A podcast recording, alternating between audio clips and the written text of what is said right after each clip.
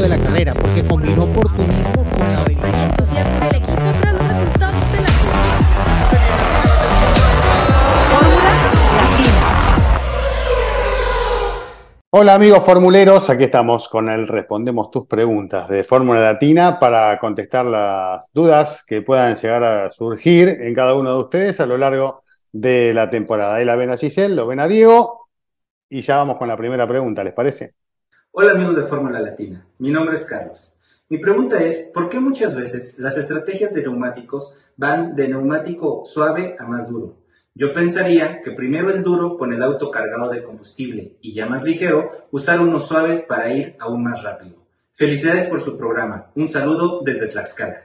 Hola Carlos, gracias por tu pregunta. Eh, y es lógico lo que vos planteás, ¿no? Eh, si uno mira a las carreras como algo lineal, ¿no? Donde de repente no hay situaciones en el medio que puedan llegar a cambiar las, realidades. Eh, eh, si fuese algo lineal, es, es entendible que pueda ser así, pero acá hay un montón de factores. Primero, lo que vos necesitas es mantenerte adelante del grupo de autos eh, lo, lo- lo más que puedas, ¿no? O estar lo más adelante posible de entrada todo el tiempo en un gran premio, porque hay distintas situaciones que se pueden presentar como un safety car, como distintas alternativas que pueden hacer que uno, eh, bueno, pierda en el caso de elegir una estrategia más conservadora o en la que se dé terreno de entrada y después se complica para recuperarlo más adelante. Yo lo veo como que si es algo que fuese realmente así, lo veríamos muy seguido también en los grandes premios. Sin embargo, pasa todo lo contrario. Eh, pero este, entiendo cuál es el punto de lo que nos propones en tu pregunta. Así que bueno, te agradecemos que, que lo hayas preguntado. Diego, no sé si quieres agregar algo en particular, Giselle. Sí, yo creo que básicamente, pues depende un poco de, a ver, la estrategia no es la misma, la ideal para alguien que arranca en la punta que para alguien que arranca de último, ¿no? Claro. Entonces, eh, se ve depende del tipo de circuito, el clima. sí, de muchas cosas y depende también aparte de, de lo que pasa con tus rivales, ¿no? Eh, cuando se plantea una estrategia, se tienen en cuenta un sinnúmero de, de variables, ¿no? Que igual, pues no son sin número porque son limitadas, pero son muchísimas, ¿no? Y solo la posición de los otros autos, de los otros 19 y lo que hagan ellos, influyen sobre la decisión de estrategia que, que toma un equipo con uno de sus pilotos, ¿no? Eh, más allá de todo lo que mencionamos antes, ¿no? Por lo general, los que van en línea de lo que tú hablas, pues son los pilotos que están arrancando más atrás. Pero incluso se ve que a veces pilotos que están más atrás dicen, no, yo prefiero el neumático suave, el rojo para arrancar, porque sé que voy a poder ganar muchas posiciones en la salida y sin ello, pues no, no va a ser así. Em, entonces, sí, eh, depende de muchos factores, pero por lo general, sabiendo que en la Fórmula 1 actual y pese a todas las mejoras que se han hecho al respecto, sigue siendo muy difícil adelantar. Prima la posición en pista. Si tú ya conseguiste una buena posición en pista para arrancar la carrera en la calificación, lo menos que quieres es perderla, ¿no? Perder posiciones al inicio. Y para garantizar que no ocurra eso, tienes que tener un neumático que te permita salir bien y tal vez sacar diferencia con algunos de tus rivales para cuando llegue el momento de cambiar de neumático hacia un compuesto más duro o colocar otro juego del neumático rojo, lo que marca la estrategia, ¿no? Entonces creo que son múltiples factores y, y como bien lo decía Chris, ¿no? Las carreras no, no son lineales y van variando muchas cosas, ¿no? Va variando el agarre en el circuito, va variando la climatología, va variando el peso del auto porque en la actualidad no hay eh, reabastecimiento de combustible, entonces el peso del auto va cediendo y sí, hacia el final probablemente va a ser más benévolo el auto con un neumático más suave, más blando, pero no necesariamente vas a tener suficiente tiempo y velocidad al final para recuperar lo que de pronto perdiste en la primera mitad de la carrera, ¿no? Entonces, Hasta el tipo de manejo del piloto influye. También, exacto, y por eso pues hay algunos como Checo que se han ganado ese, ese, como ese rótulo de piloto que sabe gestionar mejor los neumáticos, aunque cuando se habla de los pilotos de punta, todos hacen un, un excelente trabajo, pero también hay algunos autos que trabajan mejor los neumáticos que otros, ¿no? Y es parte de lo que mencionábamos en el último episodio, por ejemplo, en el caso de la escudería Ferrari, que, que pese a los mejores esfuerzos de los pilotos, de los ingenieros con la puesta a punto, siguen degradando más los neumáticos que Red Bull. Exactamente. Muy bien. Vamos con otra pregunta. Hola chicos, mi nombre es Manuel, les hablo desde Santiago de Chile y mi pregunta es, ¿está la FIA a la altura del show que está armando Liberty Media o le está quedando grande la Fórmula 1? Esto a raíz de los problemas en lo deportivo y los reglamentos. Gracias por escoger mi pregunta, muchas gracias por el podcast. Hola Manuel, ¿cómo estás? Gracias por tu pregunta. Bueno, primero hay que separar los conceptos, ¿no? Liberty Media, digamos que es el dueño de Fórmula 1 y la FIA es el organismo que regula la Fórmula 1, ¿no? O sea, que lleva a cabo pues todo esto que sabemos de las reglas, las cuestiones técnicas y demás. Entonces, pues sí, trabajan de la mano porque pues sin una no hay la otra, pero son organismos totalmente distintos y que van separados, porque como sabemos, además la FIA pues no solamente regula la Fórmula 1, ¿no? Sino regula a prácticamente todas las categorías eh, automotor del mundo.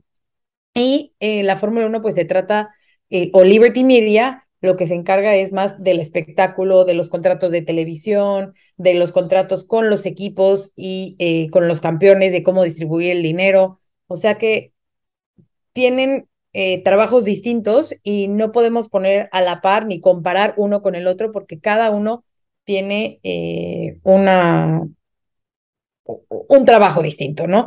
Ahorita es Liberty Media, pero hace muchos años era FOM, que era Bernie Eccleston, que era el dueño y era el que se encargaba, pues obviamente, de hacer todas esas negociaciones. Pero sí, digamos que la FIA es el que lleva el reglamento deportivo y la, eh, la Liberty Media, iba a decir FOM, pero Liberty Media es quien lleva pues toda la parte económica, ¿no? Sí, sí, yo, yo agregaría que en este nuevo reglamento técnico y financiero, sobre todo, Mm. ha tenido mucho que ver también la Fórmula 1, ¿no? Eh, recordemos que cuando se presentó todo el reglamento, ahí estaba Ross Brown, ahí estaba Pat Simmons, que son parte de la Fórmula 1, no de la FIA. ¿Por qué? Claro. Porque ellos quisieron que este reglamento fuera supremamente estudiado desde todo punto de vista para que realmente fuera efectivo en su aplicación, ¿no? Eh, siendo pues el cambio reglamentario más grande que ha tenido a nivel técnico la Fórmula 1 en las últimas tres décadas.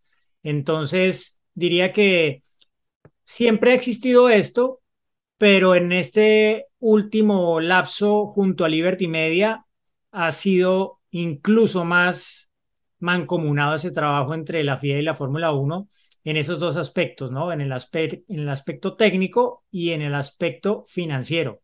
En el aspecto deportivo también es inevitable que, que la Fórmula 1 quiera influir en cómo se va a llevar su deporte, ¿no? En últimas, show. pues, eh, exacto. Eh, Liberty Media, pues, es una empresa que tiene muy claro que esto tiene que ser un espectáculo, que tiene que ser Mm. entretenimiento. Y de alguna forma, pues también ha influido en ciertos aspectos que, por ejemplo, pues se, han visto reflejados en, en lo que, todo lo que pasó el año pasado y todas las controversias, polémicas, etcétera, de, de cómo acabó definiéndose el Mundial, ¿no? Eh, pero, mm, pero sí, yo creo que es, es, son dos, como lo marcaba bien Giselle, dos instituciones separadas, porque pues la FIA igual gobierna y rige el resto del deporte a motor, pero claro, la Fórmula 1 es el campeonato principal de la FIA, es el campeonato mundial, el más antiguo, el de más prestigio y donde están los mejores equipos y los mejores pilotos. Entonces, claro, hay aspectos que también hay que tener en cuenta, como el hecho de tener una nueva gestión de la FIA con Mohamed Ben Sulayem, el presidente, y todos los nombramientos que han venido como consecuencia de este cambio de gobierno, digámoslo, en la Fórmula, en la, en la FIA, ¿no? Eh, se habla ya, pues se ha contratado una mujer que va a ser eh, el primer rol de, digámoslo, índole corporativo en la FIA, ¿no? Va a haber un CEO en la, en la federación, que eso no existía antes. Entonces estamos en un periodo de cambio, ¿no? Un periodo de ajuste y creo que todo eso en mayor o menor medida se está viendo reflejado en lo que está ocurriendo con la Fórmula 1 en particular. Muy bien, nada más que agregar, una pregunta más. Hola, ¿cómo están? Mi nombre es Simón, les hablo desde Colombia, desde Manizales. Quería preguntarles, eh, ¿por qué en las pistas de Fórmula 1 la línea de meta no coincide con la línea en donde están los semáforos que indican la partida? Muchas gracias, saludos. Bueno, Simón, gracias por tu pregunta. Es una muy buena pregunta. No tengo una respuesta, digámoslo, que haya consultado oficialmente, ni mucho menos, pero tratando de, de ver un poco el por qué, viendo ejemplos de circuitos en los que hemos estado. Eh, por ejemplo, el circuito de Barcelona-Cataluña, me acuerdo muy bien que la torre donde se coloca el comisario que agita la bandera cuadros está ubicada mm, en un sitio donde si de allí hacia atrás se hiciera la formación de parrilla, no cabrían todos los autos porque quedarían algunos en la última curva o incluso más atrás. Entonces creo que tiene que ver un poco con eso, ¿no? Con el hecho de que la línea de salida tiene que estar en un punto en el cual haya suficiente espacio para que de allí para atrás se forme por completo la parrilla, ¿no? La línea de llegada no tiene problema. Hay circuitos donde, por ejemplo, me acuerdo en Rusia, era donde más cerca estaba de la última curva, a tal punto que en las vueltas de clasificación, porque esto aplicaba también para las vueltas cronometradas, los pilotos trazaban diferente la última curva, así se salieran un poco de la pista, pero lo que querían era llegar lo más rápido a la línea de meta. No importaba si Mm. luego perdían velocidad en la recta, porque ya allí terminaba la vuelta cronometrada como tal, ¿no? Y Entonces, además, Diego, sí, perdón, se me ocurre eh, también una cuestión de seguridad, porque vos mientras más lejos de la primera curva largás, más rápido llegás. Entonces, con lo cual también, este, digamos, si, si las largadas fuesen donde está la línea de llegada, en muchos circuitos sería hasta peligroso, ¿no? Largar desde ahí. Sí, sí, y aparte que, o sea, en todos los grandes premios de Fórmula 1 se agita la bandera a cuadros, ¿no? Eh, oficialmente. Eh, hay una persona agitándola, más allá de lo que veamos en los sobreimpresos, en los avisos luminosos que, que están al lado y lado del circuito, etcétera, ¿no? Eh, y claro, no todos los circuitos están con esto diseñado para que corresponda exactamente con lo que la FIA quiere para, para su esquema de cronometraje, ¿no? Aunque muchas veces con otras categorías se sigue eh, los mismos puntos de referencia para marcar la llegada, la salida, los sectores en los que se divide el circuito. A ver, eso casi que en todas las categorías coincide, pero en algunas no. El hecho es que sí, se, se tiene que tener ese lugar donde, pues sí, se tenga la línea de meta, pero si no hay el espacio suficiente, en algunos casos, para tener allí toda la parrilla y que no queden metidos en la curva, la última antes de la recta, pues bueno, te toca colocar un poco con, ellos lo llaman offset, es decir, una diferencia en distancia entre la línea de llegada y la línea de salida, ¿no? Con la línea de llegada, por lo general, antes de donde está ubicada esa línea de salida. Así que consultaré de todas formas con alguien de la FIA Mm. próximamente para salir de la duda y,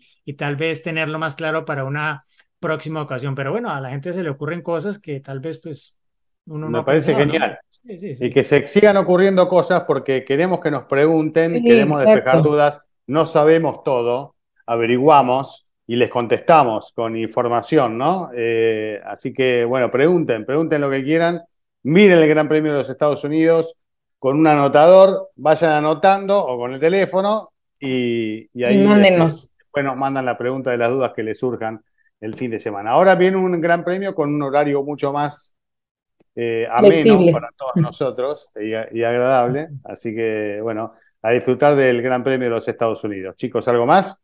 Solo que una para agregar, que ahora pensando y recordando algunos casos, suele coincidir con que la línea de llegada está cerca de la torre de control, donde está la gente Sí. de, de, de race control que, que opera la carrera, ¿no? Entonces también puede haber algo por allí, pero como Exacto. decía, lo averiguaremos. Venga, Diego, Bueno, nos vamos. pendientes con eso. Hasta la semana próxima. Chao, chao. Bye. Adiós. Atarrito de la carrera porque combinó oportunismo con la habilidad.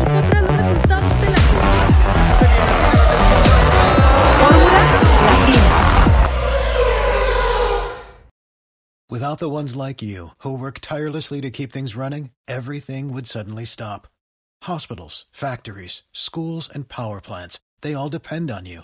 No matter the weather, emergency, or time of day, you're the ones who get it done. At Granger, we're here for you with professional grade industrial supplies. Count on real time product availability and fast delivery. Call clickgranger.com or just stop by. Granger for the ones who get it done.